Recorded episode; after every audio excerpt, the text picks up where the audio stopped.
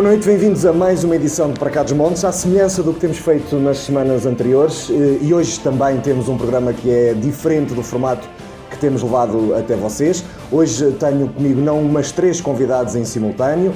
É a Comissão Executiva da, da CIM Douro, o Presidente de, da Câmara Municipal de Sernancelho, Carlos Silva, e Presidente da Comunidade Intermunicipal de Douro. Tenho também Domingos Carvas, Presidente da Câmara Municipal de Sabrosa, e Nuno Gonçalves, Presidente da Câmara Municipal de Torre de Moncorvo. É precisamente com estes três presidentes que, em conjunto, eh, compõem a, a, parte executiva eh, da Comunidade Intermunicipal de Douro que vamos tentar compreender de que maneira é que a região tem respondido de uma forma geral à pandemia, o pacote de medidas que a CIM lançou a semana passada e também eh, tentar perspectivar, na medida do possível, aquilo que é o futuro. Muito boa noite a todos, muito obrigado por terem aceito o nosso convite. Eh, eu começava por uh, vos perguntar uh, que, ou, ou, por afirmar que, de uma forma geral, uh, a região até terá tido uma resposta que permitiu mitigar os efeitos desta pandemia. de uma forma geral, a maior parte dos conselhos registaram um número muito baixo de casos. Um, e, e, neste momento a maior parte deles também já está uh, com esses casos resolvidos. Houve até inclusive conselhos que não tiveram registros de casos. Onde é que está a chave para, para o sucesso, se é que se pode chamar sucesso, ou para o facto de termos registado tão poucos casos uh, no nosso território? E, e, se calhar começava pelo Presidente uh, Carlos Silva. Bem, boa noite a todos. Uh, em primeiro lugar, agradecer à Rádio Oportunidade que nos dá de conversarmos um bocadinho sobre um tema tão difícil e que estamos a passar neste momento, que se prende com esta pandemia do Covid-19. Eu acho que o principal, uh, uh, ou seja, o resultado que temos deve-se obviamente ao respeito que as pessoas tiveram pelas regras que foram impostas e também foram de certa forma propostas para o dito isolamento e também o confinamento social não fosse essa, essa determinação por parte do povo, não digo apenas o povo da região do Douro, mas todo o povo português, eh, que Portugal acaba por ser um exemplo no que diz respeito ao cumprimento das, das, das regras, eh, provavelmente teríamos situações bem mais difíceis. Depois também temos a vantagem de estarmos no interior, onde a densidade populacional não é assim tão significativa, o que permite, digamos assim, um maior controlo e também impede diretamente uma maior propagação do próprio vírus. No entanto, há um trabalho notável feito dos, por parte dos autarcas de toda esta região, acima de tudo o entendimento naquilo que era a aplicabilidade de algumas medidas uh, uh, relativamente à questão do confinamento e do isolamento social. Os municípios colocaram um conjunto de serviços à disposição realmente daqueles mais vulneráveis, não é? daqueles que eram mais fator de risco, através da sua proteção civil, com a entrega dos medicamentos em casa, alimentação, um conjunto de serviços que continuaram a ser prestados força dessa dedicação e desse trabalho autárquico que impediu que as pessoas andassem pela rua. E depois, claro, a consequência disso é positiva, é uma consequência muito interessante que é o não haver casos em grande parte dos municípios do território da CIM e existe apenas situações muito pontuais em alguns municípios, mas que estavam confinados àquilo que eram as instituições de solidariedade social.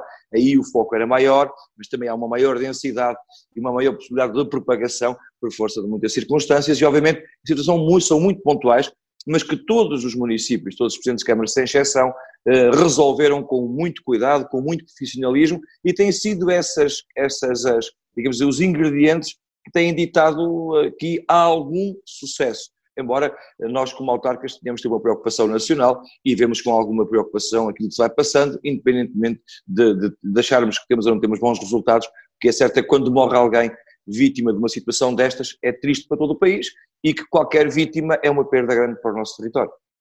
Eh, ainda que todo, ele, todo o território seja um, um, território vasto em ofertas turísticas, eu, eu perguntava agora ao Presidente da Câmara de Sabrosa, Domingos Carvas, e também a Nuno Gonçalves, Ehm, que são dois municípios mais perto do Douro e que terão mais fluxos turísticos eh, na região. Eh, esta, este, o facto de nos termos, vá lá, portado bem até ver e, as coisas terem corrido mais ou menos bem na nossa região ou com algum sucesso, ehm, isso poderá ter reflexos na procura turística e poderá acelerar o, fa o facto da região poder vir a ser procurada mais rapidamente pelos turistas? Estou, eh, posso, posso, posso dizer. Um, eu também aproveitava para, para lhe agradecer ao Luís Almeida pela oportunidade uh, que dá para falarmos da região. É sempre bom podermos falar da região, seja em que órgão de comunicação for, sobretudo quando falamos de nós, falamos dos nossos, Uh, e muitas vezes o que falta é efetivamente dizer aos outros aquilo que nós temos e aquilo que somos, aquilo que fazemos. portanto, também um, agradecimento por se lembrar de nós e desta região. Depois, dizer-lhe que, efetivamente, os municípios, no seu todo, e sobretudo no, na nossa região, e, e é do nosso território que falamos, pela sua audácia, pela sua forma de ser e de estar, não só os presidentes de Câmara, não só as suas equipas, mas também as próprias juntas de freguesia, que mais próximas do cidadão alertam, chamam a atenção para, resolvem, quer naqueles casos de necessidade, quer ah, para serem mitigados, quer nos alertas que cada município através até também do próprio governo, vinha lançando, mas que no terreno às vezes nota-se essa, essa dificuldade. Uma coisa é fazer uma lei, uma norma no terreno do passo, outra coisa é ir ao território, a uma pequena freguesia, ir lá colocar, fazer com que ela se cumpra. E não é só, não é sempre as próprias forças da ordem que o fazem, faz-se muitas vezes com o civismo, com a dedicação do porta a porta e, e penso que esse foi o, o, grande trabalho que foi feito. E se realmente podemos falar em sucesso, provavelmente esse sucesso deve-se em parte a essa forma de, eh, de estarmos na região não estarmos eh, fechados, não estarmos atrás uh, de uma secretária, antes pelo contrário, uh, nestas, nestas fases, nestas alturas piores, qualquer autarca vai para o território e daí estar presente e estar sempre na linha da frente para poder resolver, para poder ajudar, para poder mitigar todas as dificuldades. Eh, em relação à questão se o facto de nós termos conseguido, eh, ou termos até agora conseguido, de que os resultados eh, sejam aquilo que são, a maior parte dos municípios nem casos tiveram, outros, como eu tive, grande parte deles importados da Maia, de Gaia, mas independentemente disso, eh, temos, tivemos cá, eu penso que neste momento não temos casos também, uh, os casos que, como sabe, não são apagados da plataforma, uh, portanto, e os casos que lhe foram registados manter-se-ão até que a Direção-Geral de Saúde os uh, retire, mas penso que só mesmo no fim do programa é que eles sairão. Mas, de qualquer modo, não deixa de ser interessante e não deixa de ser, na minha, na minha ótica, de que venha a ser importante para um turista uh, pensar ou repensar a sua vida, repensar para onde vai passar férias, onde vai passar um fim de semana, uh, olhando para um mapa e ver, epá, aqui acho que não há casos. Eu, eu dificilmente eu, uh, irei para Lousada ou, ou para Felgueiras ou para eh, é porque é difícil em termos uh, morais, em termos, em termos de interiorização nossa, uh, uh, ganhamos esses focos. e se aqui não os ganhamos, provavelmente um turista também vai ter a mesma opção, vai ter a mesma opinião quando tiver que, ou quando quiser, ou quando necessitar de fazer uma viagem, de, de, de ter algumas férias. Vai pensar provavelmente neste Douro maravilhoso, que uh, não parou, que continuou uh, a manter acesa a chama deste turismo, desta qualidade de turismo, uh, e que o facto de, de termos contido ou termos amenizado toda esta pandemia, acho que vai ser muito positivo que eh, na hora eh, da abertura, na hora de decidir, na hora de viajar, na hora de vir, eles vão escolher eh, o Douro, não só pelo que o Douro representa como, como destino turístico, mas também o facto de não termos tido uma incidência tão gravosa, quer ao nível de óbitos, mas sobretudo ao nível das infecções, para os quais todos nós contribuímos. Estendi agora a pergunta a Nuno Gonçalves. Eh, Torre de Moncorvo é um município com tanta história, tão perto de Douro, é de certeza um dos atrativos da nossa região. Acha que os resultados que obtivemos até ao momento e durante esta crise poderão ser uma mais-valia no setor turístico? Bom, antes de mais, muito boa noite. Aproveito também para o cumprimentar e desde este Douro Superior cumprimentar também os meus colegas que compõem um, a presidência da, da CIM do Douro. Bom, uh, eu, eu, comecei por dizer boa noite deste Douro Superior, porque querer, quero realçar o trabalho que a CIM do Douro tem feito, nomeadamente uh, não querer impor uma unicidade, mas ter estado neste trabalho com uma grande unidade. E esta é a grande diferença quando nós queremos impor uh, algo que outros possam não querer, é, tudo pode correr mal. Quando queremos impor uh, o que outros também não querem fazer nos seus territórios, também pode correr mal. Isto serve para dizer o, o seguinte. No dia 17 de abril, o senhor Bispo do Porto disse uma coisa muito importante, que era confio mais nas autarquias que fazem mais, os testes que o Ministério da Saúde não fez. Isto foi no dia 17 de abril. E isto revela que os autarcas, apesar de muitas vezes não serem considerados, quer pelo Poder Central, quer principalmente pelas delegações que gravitam à volta do Poder Central, neste caso, por exemplo, a ARS, que no início sempre fizeram para ocultar tudo e toda a informação ao poder local. Esqueceram-se é que quando as situações se agravam em cada município, a primeira porta que encontram aberta é a porta da Câmara Municipal e das freguesias. E, portanto, eu penso que grande parte deste sucesso se deveu basicamente a, a esta unidade da CIM, a, a esta competência das câmaras e das juntas de freguesia que antes do problema ou antes de reagirem ao problema foram proativos na resolução desse mesmo problema, nomeadamente levando medicamentos a quem estava confinado, uh, criando uma rede que permitisse que os alimentos chegassem também a essas pessoas, permitindo que uh, o próprio confinamento não fosse um isolamento de morte, como se costumava dizer, mas um isolamento profilático para a vida. E, portanto, uh, esse era desde já aquilo que eu gostaria de dizer em prol de, dos autarcas e desta região do Douro. Quanto à pergunta que me colocou, obviamente que uh, o turismo era, sem dúvida, e vai continuar a ser uh, o grande motor de desenvolvimento desta, desta região. Uh, o turismo, o vinho, e, e, eu penso que a imagem que nós temos que passar é o turismo de excelência que já tínhamos, o turismo de natureza e não massificado que é possível ter no Douro, aliado à excelência, e depois o que o meu colega de Sabrosa, o Domingo, estava a dizer, que eu uh, apelidaria de turismo de confiança. Hoje, o que, e, e a partir de, de, quando conseguimos sair e estarmos todos numa relação muito mais aberta com os nossos municípios e com as pessoas que nos procuram, o que nós vamos ter que passar é a confiança. Um, um restaurante não perdeu a qualidade por ter estado encerrado. Pode perder é a confiança de irmos lá e de estarmos com outros ao nosso lado. E, portanto, é esse, essa confiança que nós temos que apelar. Temos condições excelentes e únicas para continuarmos a manter o Douro na linha da frente como um turismo que, apetecível.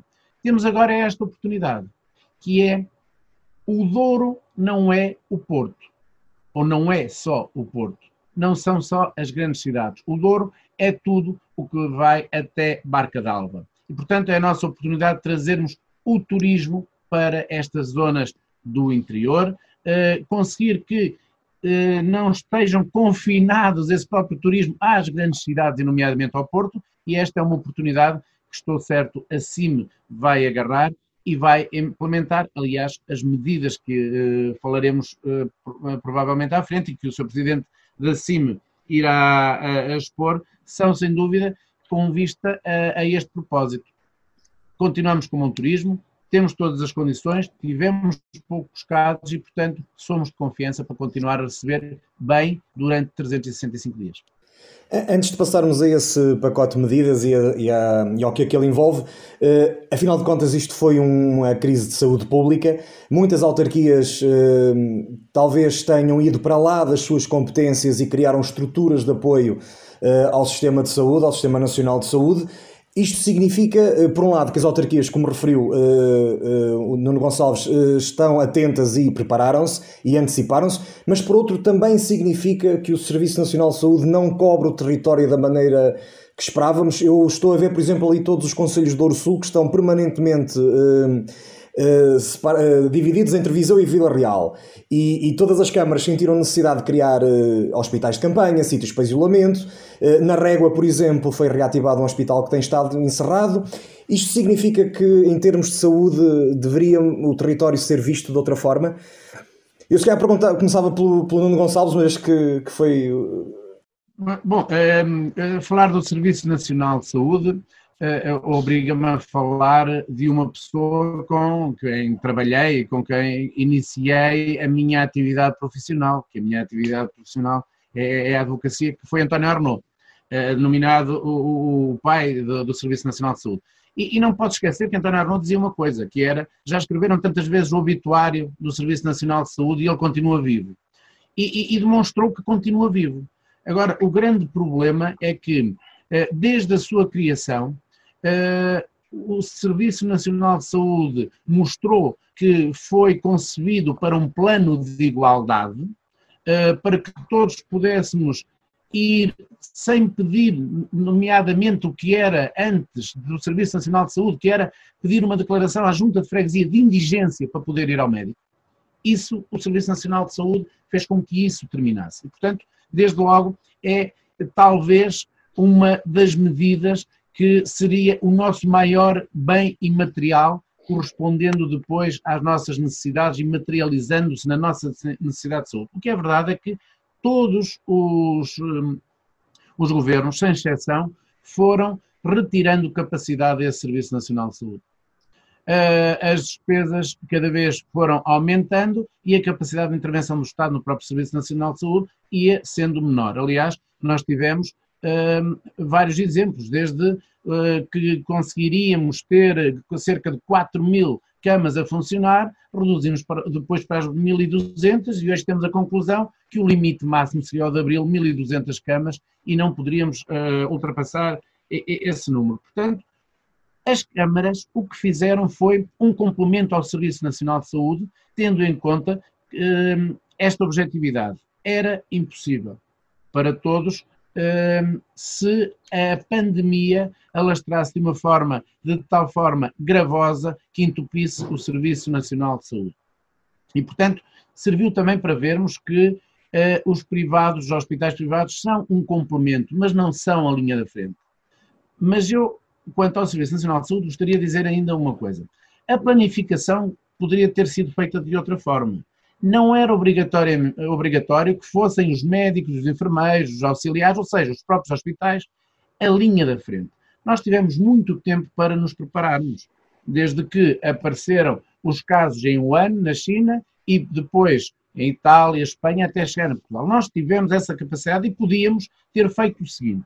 O que fizemos em reação, nomeadamente, em vez de colocar empresas em layoff, empresas de texto, poderíamos ter adotado logo essas empresas para produzirem máscaras e uma série de coisas que estamos a, utilizar. Poderíamos ter uh, feito com que determinadas um, ehm, empresas e fábricas uh, pudessem uh, fazer logo ventiladores. E isto era a primeira linha da frente, que não deveria ter sido o Serviço Nacional de Saúde. O que aconteceu foi que o Serviço Nacional de Saúde e os seus profissionais foram a linha da frente e nós depois tivemos que reagir. E as câmaras aí tiveram que reagir desta forma. Se não havia para todos. Eh, porque ninguém acreditava que as máscaras fariam mal a quem as usasse. Nós deveríamos ter tido a coragem de dizer: não temos capacidade, nem existe um número de máscaras necessárias para a população portuguesa. E as que há são máscaras cirúrgicas que são necessárias para os profissionais que estão na primeira linha. Esta era a verdade que devia ter sido dita aos portugueses e que não foi assumida. E, portanto, a partir daí, os autarcas foram aqueles que viram que as necessidades de cada um dos seus conselhos teriam que ter uh, respostas das próprias autarquias. Se me perguntar se acho que andamos muito na linha da competência, na linha, na linha vermelha da competência das autarquias, uh, eu, eu acho que sim. E, e espero, sinceramente, quer a IGF, quer a Degal, quer o Tribunal depois, sobre as autarquias, pediram responsabilidades quando as autarquias o que fizeram foi debugar um problema, conseguir que ele não fosse maior. E, e dessa forma uh, fomos uns parceiros do Poder Central e fomos uns grandes parceiros do, do Serviço Nacional de Saúde.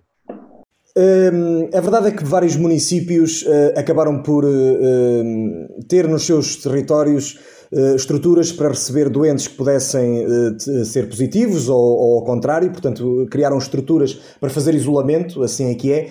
Um, e, e, quase todos os municípios o fizeram. A pergunta que eu coloco, e se calhar dirijo ao Presidente Acim, é se agora que entramos numa fase em que temos mais do que estar de prevenção do que de resposta imediata, se está prevista alguma articulação em todos os 19 municípios de forma a racionar, de alguma forma, todos estes pavilhões, todos estes centros, salas multiusos que ao longo destes meses estiveram direcionadas para esta resposta.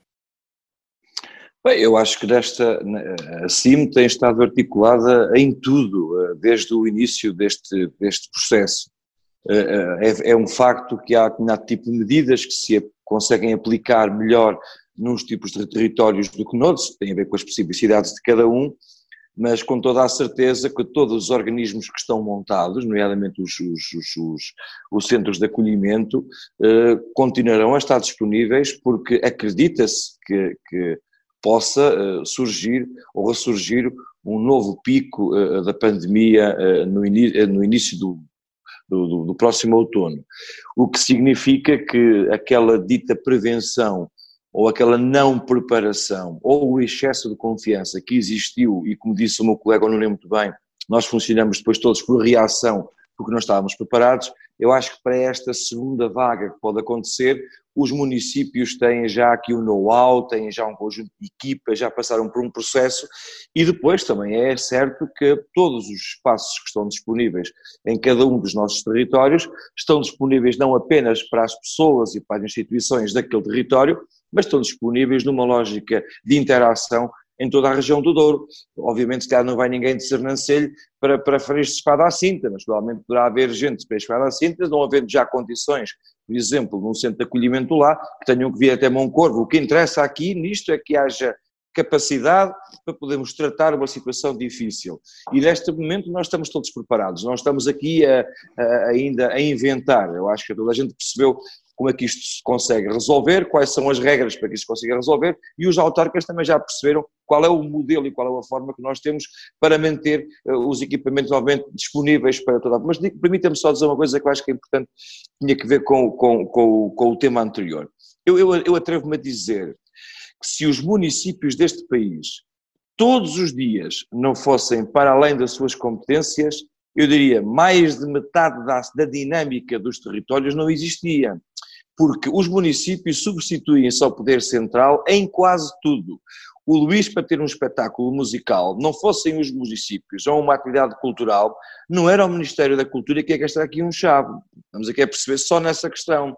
Na questão da educação, apesar de estar bem dividida e o primeiro ciclo está, é, é já da responsabilidade dos, dos, municípios no que diz respeito à componente física e tudo o que é para prestarmos serviços, e o resto está é ainda da competência do, do, do, do, Poder Central. Não fossem os municípios a tratar os miúdos todos por igual, a não distinguir os que são do primeiro ciclo e a distinguir os que são do segundo ciclo, provavelmente a educação no nosso território seria uma miséria só para dizer que nós, em tudo o que é o nosso dia a dia, não fosse audácia e, digamos, e algum voluntarismo por parte dos autarcas em exceder, muitas das vezes, aquilo que são as suas competências e, em algumas circunstâncias, às vezes, os seus limites, porque, como dizia o Nuno bem, nós não sabemos daqui a meio ano se não vem por aí uma IGF ou um Tribunal de Contas arranjar um conjunto de problemas quando nós estamos aqui todos em conjunto a combater um, uma pandemia que é tudo novo para todos.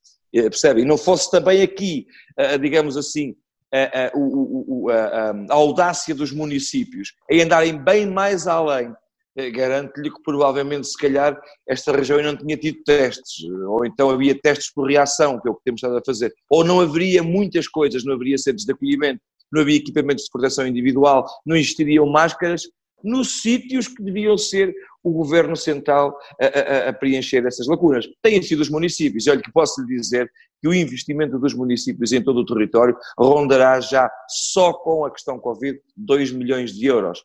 fora, portáteis, computadores, internet, todo este trabalho, que também não é o Covid direto, se não fossem os municípios, provavelmente o ano letivo não teria recomeçado com as condições com que recomeçou, porque não havia capacidade. E se fizermos as contas em todo o território do Douro, quantas centenas e centenas de computadores portáteis e tablets e internet foram adquiridas em tempo recorde para que os miúdos naquele dia a seguir à Páscoa pudessem ter tido uma experiência nova, ter aulas por videoconferência. É, esta é que é deixar esta nota que eu acho que é importante que nós tenhamos que reter uh, para o futuro. É, cada vez, eu dizia isto há dias numa entrevista, cada vez é mais importante que se reconheça o poder e a capacidade que os autarcas têm em resolver de imediato. O povo das nossas regiões vê no autarca a pessoa ou resolve ou minimiza. E por isso, se resolve ou minimiza, tem que ter cada vez mais competências. Quando dá nota que em relação ao, ao, ao trabalho, nós temos articulado, a Cimo do Douro tem articulado todas as quartas-feiras de manhã, nós temos reuniões informais para articularmos e percebermos entre todas as boas práticas, permita-me aqui realçar o meu colega da Régua, no que diz respeito à gestão e ao, ao combate ao Covid-19, a forma como eles têm colocado um conjunto de ações no terreno, que têm sido bons exemplos e que alguns de nós eh, nos seus territórios têm replicado, porque, porque são boas ideias. E o que se trata aqui não é quem é que faz mais, nem quem publicita mais eh, nas redes sociais ou quem escreve mais nos boletins municipais. O que está aqui em conta é quando alguém, e o que tem acontecido é, tem uma boa, uma boa ação e nós colocamos à disposição de todos. Nós temos articulado um conjunto enorme de matérias, porque apesar de, de, de, das especificidades de cada território serem muito, algumas bastante distantes, não é? Eh, eh, eh, ou dispares, o que, o que é certo é que no seu todo há aqui um propósito, que é que o povo deste território sinta e presinta que as boas ideias não estão só aqui nem acolá, as boas ideias estão em todo o território do Douro, algumas são ou não são possíveis de replicar em alguns dos nossos, dos nossos territórios. Mas é certo que tem havido essa articulação e nesse aspecto é fazer também aqui o agradecimento público a todos os colegas da CIM, pá, com nós os três têm colaborado uh, muito e por isso também têm, temos conseguido aqui uh, dar uma imagem de unidade que é isso que nestes territórios de baixa densidade, nestes territórios mais afastados do poder central, muitas das vezes o poder central uh, escuda-se aqui neste, neste desentendimento. E este entendimento que nós temos construído ao longo destes últimos anos faz com que estejamos mais fortes. Era impossível discutir a linha do Douro, era impossível discutir o Douro Mineral Waterway, era impossível discutir o IC26, entre outros projetos uh, uh, se, não, se não sentissem que há aqui unidade, porque o que deu, dá sempre jeito quando não há unidade, e assim a desculpa é que eles não se entendem, mas desta vez, felizmente, estamos a conseguir isso a todos os níveis, e por isso é que os resultados têm, tido, têm sido, obviamente, bastante positivos. A Cimedouro uh, anunciou recentemente um pacote de 20 milhões de euros, uh, 20 milhões que vêm de dotações comunitárias não comprometidas, mas que já estavam inscritas no Pacto de Desenvolvimento e Coesão Territorial, para um plano de ação uh, de resposta a esta pandemia e para a criação de um fundo de resiliência territorial. Este plano, muito resumidamente, tem cinco vetores o Reativa Douro, 10,7 milhões de euros para apoio ao trabalho, eh, o Douro Mais Produtivo, com 1,8 milhões para o setor da maçã e 0,8 para outras produções, o Douro Mais Crédito, 3 milhões de euros para apoio à produção ao vinho e também eh, reembolso de despesas do Covid. Eh, eu só referi 4 porque há um deles que se desdobra, daí os 5. Numa região tão diversificada, com tanto valor ao longo do nosso território, como é que foi desenhar este pacote? Eh, eu se calhar dirigia a pergunta ao Domingos, eh, uma vez que eh, se calhar seria. Um, bom, uh, antes de mais, antes de mais dizê-lo que isto é fruto, que isto é fruto de uma de uma de um trabalho de equipa, de um trabalho da, da CIM, como o Sr. Presidente falou. Uh, o, os autarcas, os 19 autarcas, são os responsáveis uh, em certa medida, por, esta, por estas medidas, uh, mas cabe aqui, uh, um, cabe aqui um, um papel fundamental ao Sr. Presidente da, da CIM, pela forma como tem conseguido conduzir estes 19 autarcas e, sobretudo, não ficar à espera, como ficamos, num, de certa forma, para o Covid sermos reativos, e aqui estamos a ser proativos. Nós fomos um bocadinho à, à, frente até da própria Comissão de Coordenação da Região Norte, que está a preparar um plano, mas que nós já lhe, já lhe apresentamos um plano. E se calhar com este plano até lhe criamos um problema, porque quase de certeza que estas não eram, não são as medidas que a CCDR tem para a região. Terá outras uh, e nós, por antecipação, e uh, porque quisemos, porque o território necessita, porque, porque fomos uh, antecipamos-nos ao problema do amanhã, do, do, que vai acontecer amanhã, criamos efetivamente uh, este plano de ação uh, que foi aprovado por unanimidade na CIM, mas a quem parte deste, uma grande parte deste trabalho se deve ao seu presidente da CIM, que conseguiu com alguma mestria e alguma capacidade uh, criar este, esta, esta proposta para alocar novas verbas.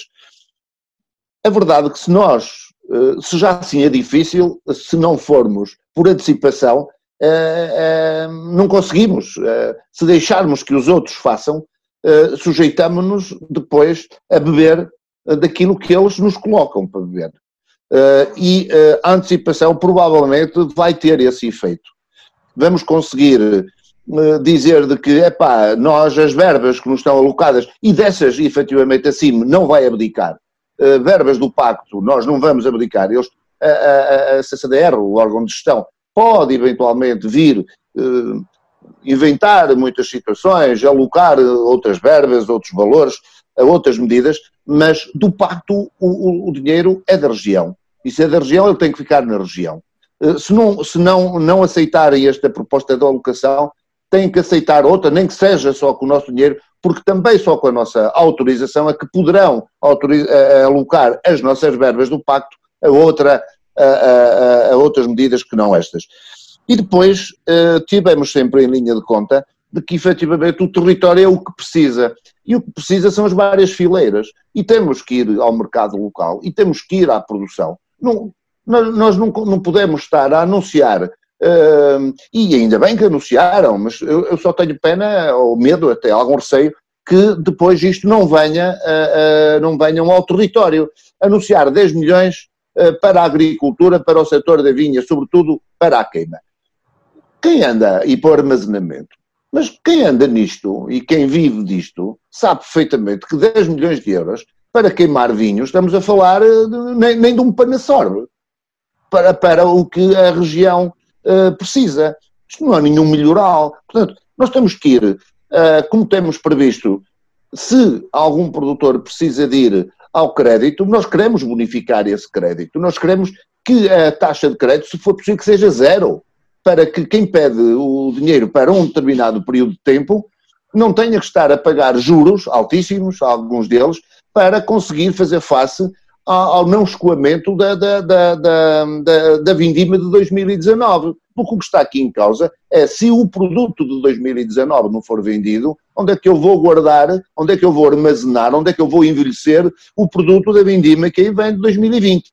E essa é a grande questão, porque eh, felizmente, felizmente, o Douro, até à data de hoje, as vinhas não tiveram nenhum vírus. Ainda não houve nenhuma trovoada e que Deus queira e Santa Bárbara nos proteja desse tipo de situações, eh, mas até aí estamos também a preparar um projeto, a candidatar um projeto a fundos comunitários diretamente a Bruxelas ehm, para combate ou a mitigação do, do, granito, do, do granizo entre, uh, que está a ser liderado por dois municípios, que são da CIME. O projeto foi debatido na CIME, a Câmara de Alijó e a Câmara de Sabrosa, juntamente com a Prodouro, com as adegas cooperativas, com a Advid, colocamos, temos um projeto na ordem dos 350 mil euros para lançar com um projeto que, que tem como objetivo, em, em, tem um radar em situações de trovoada, há de lançar uns iodetos, uns balões com iodetos de prata, que há de uh, dissolver, que é o objetivo, dissolver esse granizo para uh, minimizar o impacto que ele terá no, no, no, na vinha. Mas isto para dizer o quê? Que até aí também estamos preocupados e que uh, a produção que hoje temos é uma produção muito idêntica à do ano de 2019 na quantidade, esperemos que também na qualidade. Mas onde é que aguardamos? É aí que nós temos que ir bater Se o, se o, o, o produtor não consegue uh, uh, escoar, quem é que são os mais penalizados? Não são os grandes produtores, são os pequenos produtores. E o Douro, felizmente, ainda tem muitos pequenos produtores. Não são todos grandes produtores, não são todos grandes latifundiários. Ou seja, desses pequenos, uh, uh, desses pequenos produtores, uh, estamos a falar de, de, de, muita necessidade, estamos a falar de muita família. E se nós não tivermos medidas, e se o órgão de gestão não nos apoiar nesta nossa proposta de nova alocação de verbas para irmos ao mercado local, porque o senhor do restaurante que esteve fechado dois meses e que agora vai abrir com 50% e que se calhar ainda não despediu ninguém, mas que o fará se amanhã uh, o Estado lhe virar as costas e, e, os municípios também. É a esses que temos que ir. Mas quem diz aos restaurantes, diz ao pequeno mercado, diz a todos aqueles, diz a um cabeleireiro, diz a um barbeiro, diz a todos aqueles que efetivamente eh, não conseguiram eh, estar abertos, não conseguiram negociar rigorosamente nada. E é um bocadinho é como a maçã, é como, é como a castanha, é como a amêndoa, que são as fileiras que nós identificamos como prioritárias na região, não é como a vinha. Sendo que o vinho e a vinha são a sua esmagadora maioria, onde estão grande parte dos uh, trabalhadores. Mas como nós temos previsto, nós temos previsto ir atuar sobre 15 mil funcionários, ajudando os seus patrões uh, na isenção de, uh, de, da TSU para uh, 3, 4 meses que sejam a, a esses funcionários. É até onde chegarmos. Mas são medidas concretas, não são medidas uh, uh, que carecem de uma carga de trabalho burocrático, são de, de, uma simplicidade, e é disto que o. Porque grande parte também, que é outro problema, dos nossos agricultores, não estão tão letrados, uh, honra seja feita também às associações de, de, de, agricultores que estão por o território, espalhadas por o território e que ajudam, bem mais cooperativas, que ajudam nestas matérias. Porque senão, com a carga burocrática que a todos uh, lhe é pedida, provavelmente havia de terminar a pandemia e alguns ainda estariam no segundo lote de, de, de papelada. Não é isto que a CIM quer assim me quer uma simplicidade de processos, assim me quer ir diretamente onde estão as necessidades. Essa foi a preocupação da direção da CIM e dos seus autarcas dos 19. Irmos rapidamente, e por isso é que nós queremos que esta proposta que temos seja rapidamente discutida pelo órgão de gestão, que seja rapidamente quanto a nós, aprovada, porque para nós é a melhor solução que temos para o território, independentemente de haverem outros municípios que uh, acham que, que, devem ter outras situações para além destas. Mas se estiverem ótimas, que sejam complementos. Mas estas são as fundamentais para atacar o território. Estas são aquelas que os nossos, que, os nosso, que a, nossa, a nossa produção precisa. E quando falo da produção, falo das fileiras todas. São medidas uh, concretas do emprego, da, do apoio ao emprego, do apoio ao desemprego, do apoio a quem quer, eh, a quem necessita de pedir eh, crédito para ehm, fazer, não deixar eh, que, que o seu negócio pare, para que mantenha o emprego. Essa é a nossa preocupação porque outras medidas virão e a Comissão de Coordenação, através do seu órgão de gestão, que também tenha outras que, que venha trazer ao território. Agora, se me perguntarem se eu prefiro eficiência energética ou, uh, uh, ou apoio aos agricultores, eu prefiro apoio aos agricultores, porque se não conseguir trocar o vapor de sódio este, este ano, e trocá-lo para LEDs para o ano. se eu tenho ainda mercúrio, o problema aqui se calhar é muito mais dos não sei quantos milhões que a EDP tem e que não cumpriu nos contratos de concessão, como eliminar, por exemplo, o vapor de mercúrio, que ainda temos municípios com uh, uh, alguma porcentagem baixa, mas ainda continuamos a ter vapor de mercúrio, então que se exija, uh, todos nós temos que exigir à EDP, que, que, é quem tem a concessão, neste caso concreto, que cumpra o, o valor da concessão, se não cumpre, ele vai estar a apresentar não sei quantos milhões de, de euros de lucro, que venha aos territórios e fazer essas substituições, porque na eficiência energética é disto que estamos a falar. Ora, não é a altura, se calhar, de estarmos a investir eficiência energética.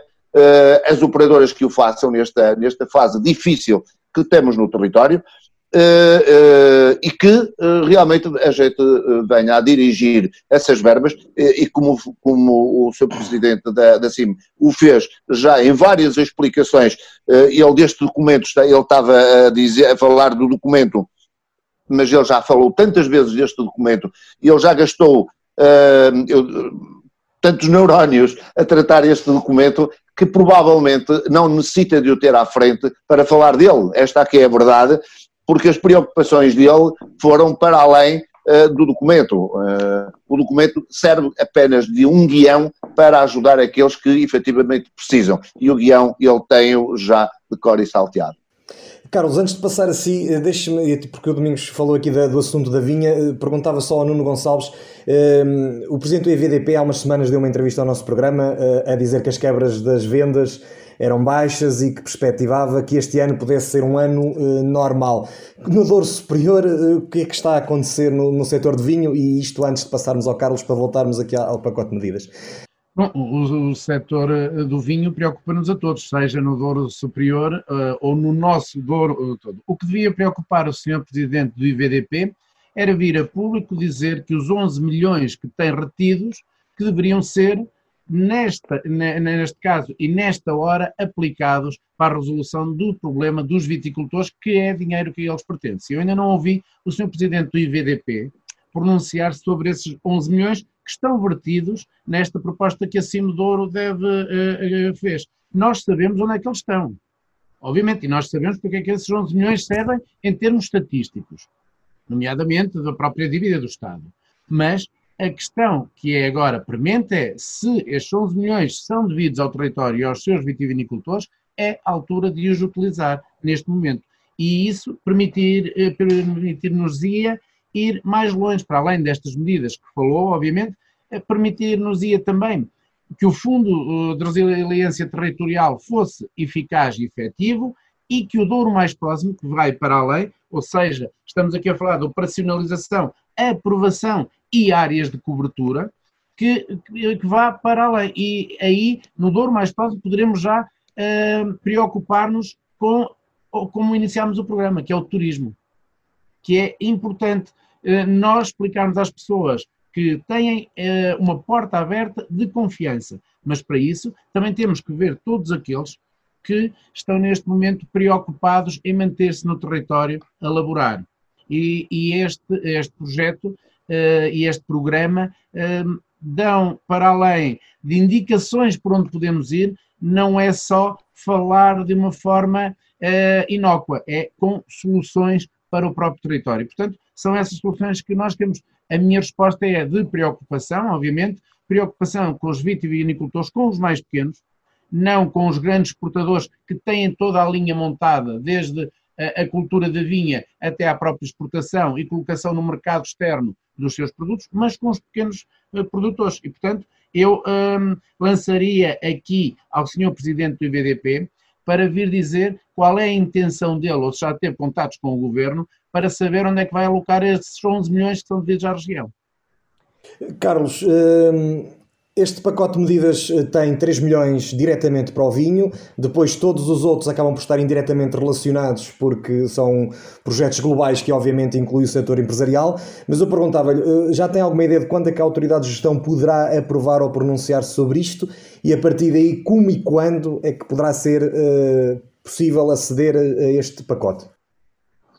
Bem, nós não temos ainda a data certa dessa, dessa aprovação, até porque eu, eu espero que a autoridade de gestão faça primeiro uma análise do nosso documento. É que o documento é um documento sério, nós não fizemos aquilo em oito dias, assim ad hoc dividimos dinheiro, isto é um, é um documento sério e qualquer uma das ações tem um fundamento e um objetivo concretizável, como dizia o meu colega Domingos, é um, é um, é um documento muito simples, o que se pretende com este documento é que ele seja execuível. E aquilo que nós queremos é que rapidamente ele não só esteja aprovado, depois deve-se trabalhar a questão dos avisos. Isto não é, ou seja, num, num tempo normal nós temos aqui para um ano, um ano e meio à espera das coisas num tempo anormal e de exceção, nós já devíamos ter esta, isto que nós aprovamos na CIM, já devia estar à disposição há uma semana atrás. Ou seja, a, exigência e a rapidez que se pretende com isto é, é imediata. Ou seja, agora, obviamente não depende uh, da comunidade intermunicipal do Douro, nem dos seus autarcas, uh, este, este, este segundo passo até porque uh, uh, nós precisamos também de perceber se ainda há alguma matéria ali que careça de ser uh, afinada. e que, que, é para depois ser aprovada novamente no âmbito da CIM e novamente na, na, na autoridade de gestão. É claro que enquanto não tivermos essa, essa, essa resposta, a, a, região está a perder tempo. Agora, há uma questão que é pertinente e que é preciso que, se, que, também que se saiba. Estamos a falar de cerca de 20 milhões de euros de dinheiro que está afeto ao nosso território, no âmbito do pacto, e não só, mas é da Comunidade Intermunicipal do Douro, que os municípios podiam investir, eh, como disse já o meu colega Domingos e bem, na alteração dos candeeiros, já podíamos ter alterado, levantar umas pedras de paralelos e pôr umas lajetas de granito, já podíamos ter feito isso com esse dinheiro.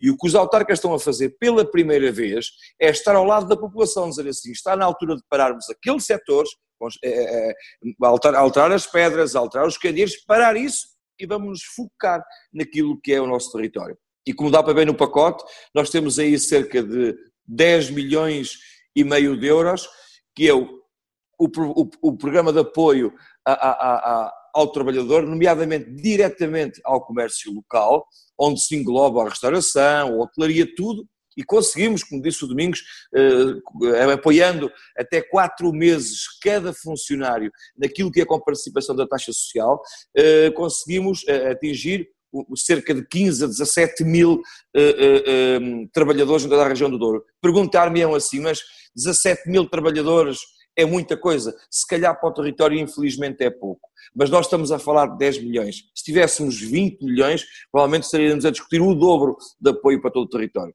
E o que se pretende com, esta, com este sinal do município, dos municípios é que, pela primeira vez, o governo perceba que o dinheiro é dos municípios, é da gestão dos municípios. Se o dinheiro é nosso, pela primeira vez, deixem-nos usar o dinheiro no território, no, numa, numa atitude de exceção, num período de exceção, para pessoas que estão a viver um período com muita exceção também. E por isso é, é, é, focamos todo este apoio uh, naquilo que são as pessoas.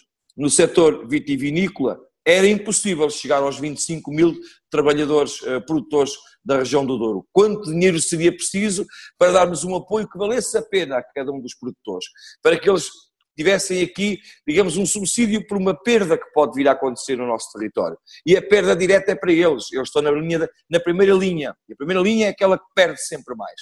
E por isso tivemos que arranjar uma solução, e a solução foi esta. Nós, com esta verba, conseguimos garantir que toda a fileira possa beneficiar, mas aqueles que nós queríamos atingir de imediato benefício, de benefício direto é os produtores. E é com esta garantia nós conseguimos lá chegar. No setor da maçã também. Na maçã temos um valor de cerca de 1 milhão e 900 mil euros para apoio à produção. É importante continuar a produzir muito e bem neste setor, porque no agroalimentar os produtos também estão a sair. Nós não discutimos estes produtos por acaso, são os produtos que vão sofrer muito com, com o Covid, porque nós vamos estar em plena, provavelmente infelizmente, com uma segunda, uma segunda vaga de pandemia, em, em, numa altura em que estamos a fazer a vindima, numa altura em que estamos a fazer a apanha da maçã, a apanha da castanha, a apanha da, da, da cereja, a cereja que já sofreu muito com questões climatéricas estes, estes dias. Por isso, não é ao caso que isto foi construído. Isto tem aqui um fundamento e não há razões eh, que não sejam de legalidade, e aí há alguém que venha dizer o contrário, eh, que estas ações não têm impacto no território. Têm, e é isto que os municípios querem fazer do dinheiro que lhes estava alocado. Por isso acho que, acho que, acho que estamos no bom caminho, eu, eu fico satisfeito em saber eh, que assim andou, andou, antecipou-se apresentou um plano. Eu dizia há dias à senhora Comissária Europeia, nós temos que tratar diferente o que é diferente. Não podemos criar um modelo de apoio para toda a região norte quando a região norte é diferente. Nós não podemos comparar o Minho com o Douro, nem podemos comparar a Alto Tâmega com o Douro. Cada um tem as suas especificidades, até porque vinho do Porto, ou, desculpem, vinho generoso, não se faz em mais parte nenhuma do mundo não vale a pena discutir. O modelo de gestão da vinha e do vinho não há em mais parte nenhuma do mundo. Nós temos que ter um tratamento especial porque temos algo que é especial também. E por isso, se eh, existe esta exceção, é aqui que nós queremos aplicar esta, esta, esta exceção. O, o Douro também. Eh, nós não inventamos nada procuramos no, na Europa e no mundo boas práticas de ações. Este fundo de resiliência que nós estamos uh, a começar a criar e estamos já a trabalhar nele para o apresentar muito em breve. Nós não queremos esconder nada, porque isto já existe.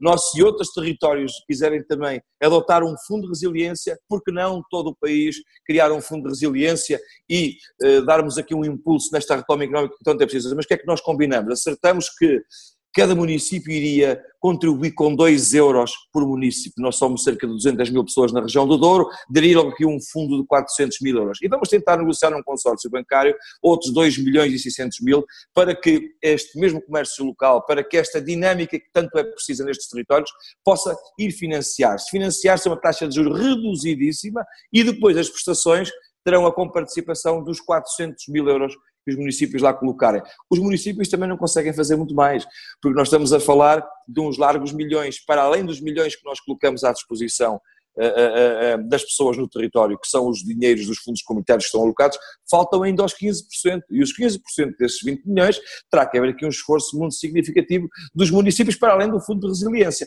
Ou seja, eu gostava de estar aqui já a conversar com o Luís e dizer, olha, neste momento já estamos com um grau de execução de apoio ao nosso território com 50%, era o que eu gostava de estar a dizer. Infelizmente, ainda estamos aqui numa, numa situação de suposição, eh, esperando que, que, que eh, tenha a atenção da, da autoridade de gestão. O professor Freire Souza, nosso presidente, é também um homem sensível em relação à região do Douro. Tenho a certeza que ele, com os seus pares, encontrarão a melhor solução e o mais rapidamente possível para aplicarmos estas medidas. O que nós não queremos é que se agora cria um complexo.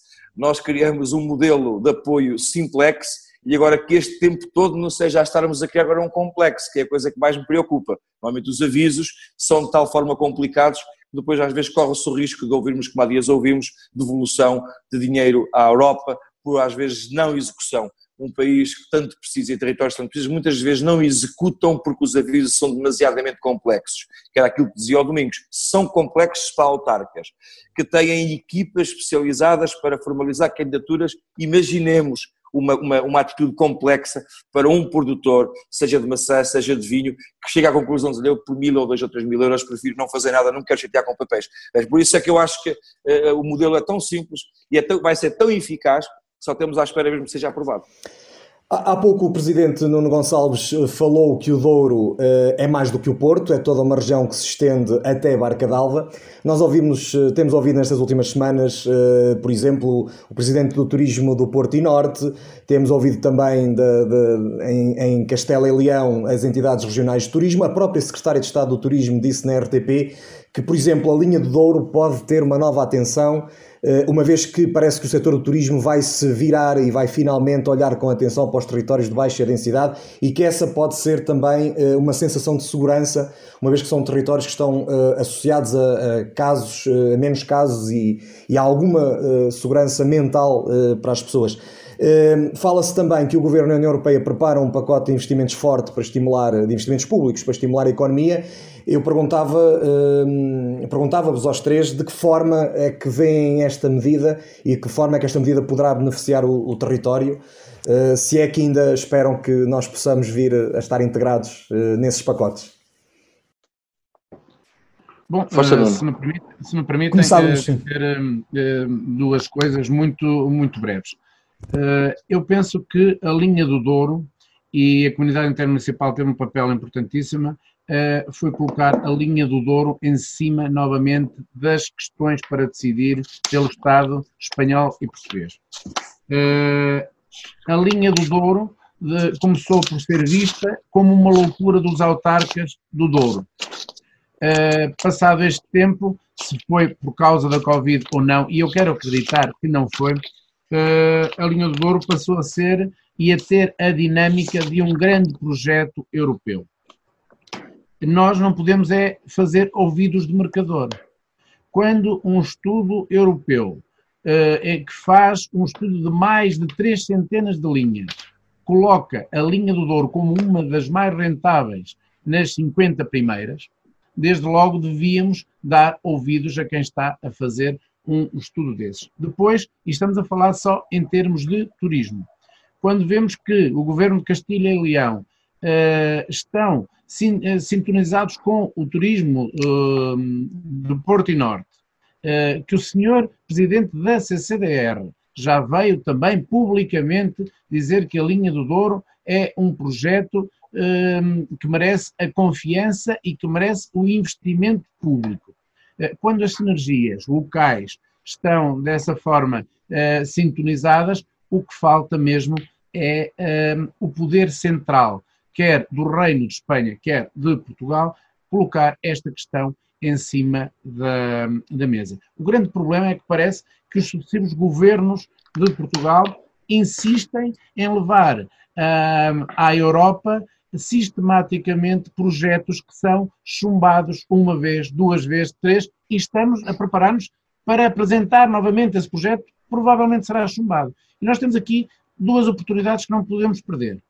O Douro Inland Waterway, a navegabilidade do Douro, quer seja diurna, quer noturna, uh, e também a linha do Douro, porque depois poderemos prosseguir para a segunda fase, que é a linha do Douro não vista só do ponto turístico, mas também como um grande fator de escoamento de produtos do interior para o litoral. E, obviamente, aí não poderei, eh, não poderei esquecer um, ehm, o minério de ferro de Torre de Moncorvo, que, estando já um, ehm, em elaboração, uh, terá que ter uma forma de escoamento e tem dois canais que são essenciais: o Rio Douro e também a linha do Douro. E espero que todos aqueles que vêm pomposamente para a televisão falar uh, da descarbonização, da descarbonização das grandes cidades, que muitas vezes é com dinheiros públicos uh, que permite que os transportes sejam gratuitos para as pessoas, esquecendo as especificidades também do interior,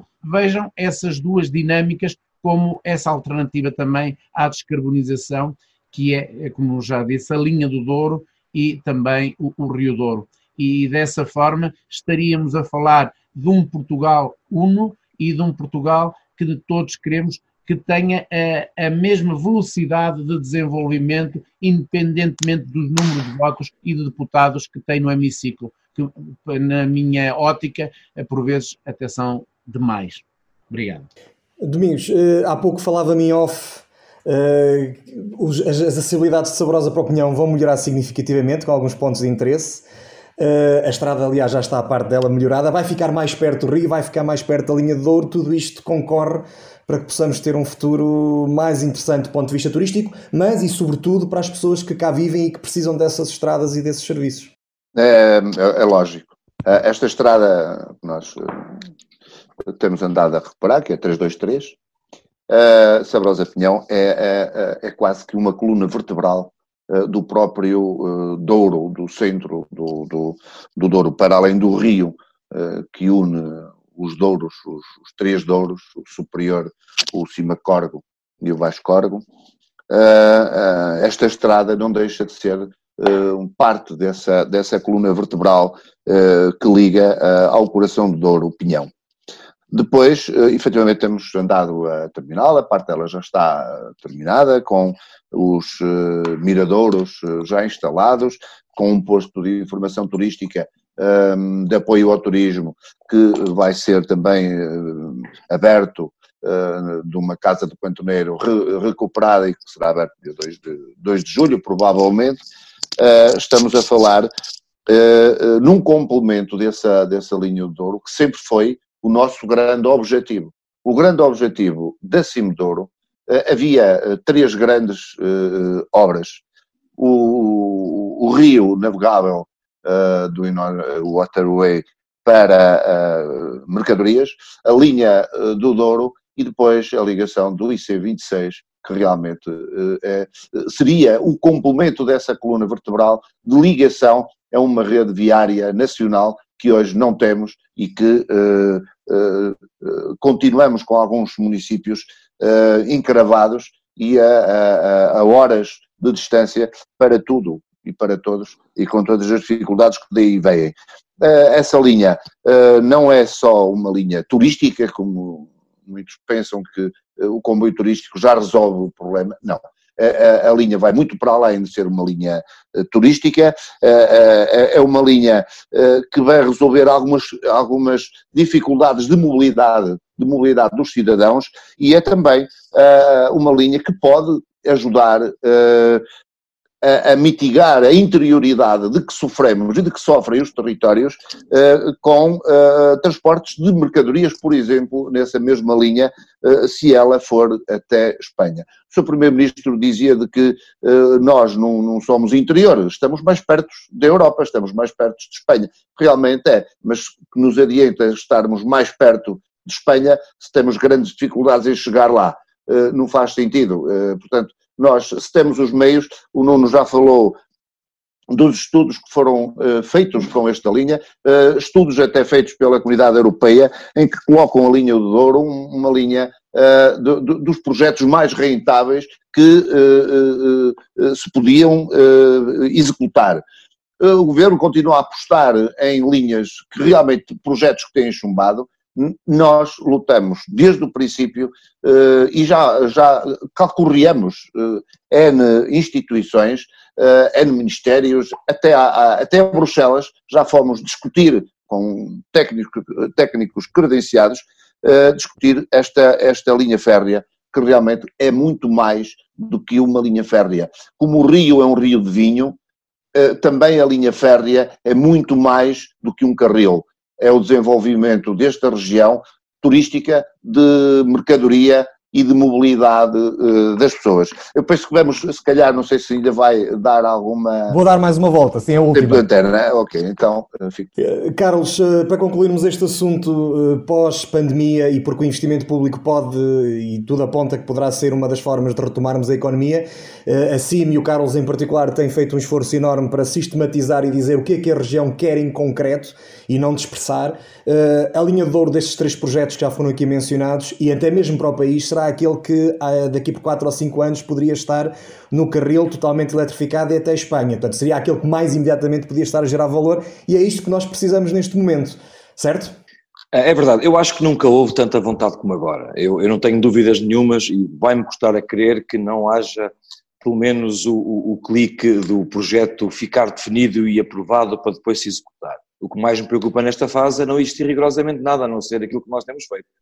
Eh, porque eh, até a suspensão da linha estivemos sujeitos, por algumas razões, eh, no que diz respeito à componente de eletrificação, até à régua, mas a mim, o que é mais importante no meio disto, que eu dizia logo no início, é o facto de nós termos alinhado a nossa estratégia nestes três pontos que são fundamentais. E não, não desviamos a nossa atenção em tudo o que é a participação, quer da CIM, pela sua presidência, quer por cada um dos autarcas, numa inauguração, num momento eh, solene no seu território, a palavra linha do Douro, ou este tema, está bem vincado. E não vale a pena nunca mais tentarem retirar esta estratégia daqui do, do, do, da região. Uh, não é apenas os 19 autarcas que a defendem, repare, emergiu da sociedade civil, da Fundação do Museu do Douro, a Liga de Amigos do Autor Vinheteiro, uh, da Associação Val do Douro, um conjunto de instituições onde emergiu este assunto. Uh, depois desta dinâmica, nós ficamos super satisfeitos. Hoje temos um Douro unido à procura de uma solução. Isso ninguém tem dúvidas. Agora, há uma questão, fala-se muito nas políticas de coesão políticas de coesão, orçamento para as políticas de coesão. É tudo muito bonito. O problema é que, na realidade, as políticas de coesão já fizeram aqui o seu papel em todo o nosso território. Como dizia há dias a Comissária Europeia, nós já temos o saneamento básico, já temos água, temos um conjunto de pequenas infraestruturas que foram uh, construídas e foram desenvolvidas com base, obviamente, no, no, no, nas políticas de coesão. Agora, há uma questão que é muito importante. Eu não sei se hoje a região do Douro não está mais distante em termos de desenvolvimento de, de, de Lisboa do que estávamos há 40 anos atrás. Nós todos evoluímos muito, mas houve aqueles que evoluíram um milhão de vezes mais do que nós à custa das ditas políticas de coesão, que deveriam chegar aos territórios onde sim se devia fazer coesão e não se faz. Eu dou só um exemplo. Nós temos um mecanismo, que é, que é o, o, dito orçamento da coesão, eh, que este ano se prevê que venha a ter 41 mil milhões de euros, dos quais 10 milhões têm que ser obrigatoriamente investidos não é? Na, na, na, no, no mecanismo interligar a Europa, diminuindo a pegada carbónica, então, se temos aqui uma oportunidade de financiar a linha do Douro de imediato, não, não sei qual é o problema. Eh, se, como diziam, toda a gente já falou, cumprimos todos os requisitos, até somos uma, uma, uma linha que, por si só, com passageiros, pelo estudo que está feito, gera rentável, tendo condições longitudinais que lhe permitem acumular eh, carruagens de, de, transporte de mercadorias, quer dizer, dispensavam-se os ditos subsídios de compensação para que a linha pudesse funcionar, tínhamos isso garantido, desencravávamos uma região, que pressupõe ser uma região turística e uma região norte fortemente industrializada, uníamos vários patrimónios mundiais, uníamos três ou quatro escolas de ensino superior de excelência, não é? Ou seja, tínhamos todos os ingredientes. Eu não percebo, o Presidente da Comissão de Coordenação, o professor Freire Sousa, tem defendido a linha do Douro e é uma estratégia. O Presidente do Turismo de Portugal, do Turismo do Norte, o Luís Martins, tem todas as suas intervenções discutido e afirmado a importância da linha do Douro acima do Douro, as instituições da região do Douro, acima de trás dos montes, outros municípios por este, por este Douro, fora até à Foz, têm mantido essa, essa, essa força. Eu pergunto, aonde é que está o problema? Eu acho que nós vamos correr um risco, que eu já disse isto há dias também, é que nós vamos correr o risco de continuarmos com os fundos de coesão a alimentar os, os, grandes elefantes nos grandes centros urbanos, como aumentar mais 4 ou 5 km o metro em Lisboa, criar mais uma extensão do metro do Porto, isso sim são os grandes riscos que nós vamos correr e é assim que se vai matar a coesão. Há uma coisa que é muito importante, também se não for feito agora este desencravamento do território, daqui a 10 anos a Europa vai estar a financiar as famílias para elas viverem no interior, porque depois não há interesse não havendo gente, não há interesse. Quem é que se vai instalar numa região onde não há gente a ver para trabalhar? Não vão. E isto depois é um ciclo. E eu acho que nós que somos autarcas e que somos otimistas e somos voluntariosos, somos tudo isso, acreditamos até o último dia que isto seja, que isto seja possível. E eu acredito que até ao final do mandato da CIM do Douro, nós possamos, com o Sr. Primeiro-Ministro e com o Sr. Secretário de Estado da Mobilidade, eh, lançar a primeira pedra da internacionalização eh, da linha do Douro e que não tenho dúvidas nenhumas. Se quiserem fazer a linha do Douro e acabar com o investimento público na região, podem não fazer, mas no mínimo assumam a linha do Douro. Porque nós, se tivermos a linha do Douro, não precisamos de investimento público. O privado tem uma força enorme. Porque o Douro já mostrou que se não fosse a atividade privada, isto já tinha desaparecido. Não é com a atividade que se faz aqui o serviço público, ou então com os municípios. E por isso eu tenho a certeza que, que hum, estes investimentos nós, não, ouça, nós já não estamos a pedir. Nós, nós já passamos essa fase, nós estamos a exigir. Isto é um direito que a região tem, traz os montes, o Douro, o Tâmega e Souza, tudo é um, é um direito.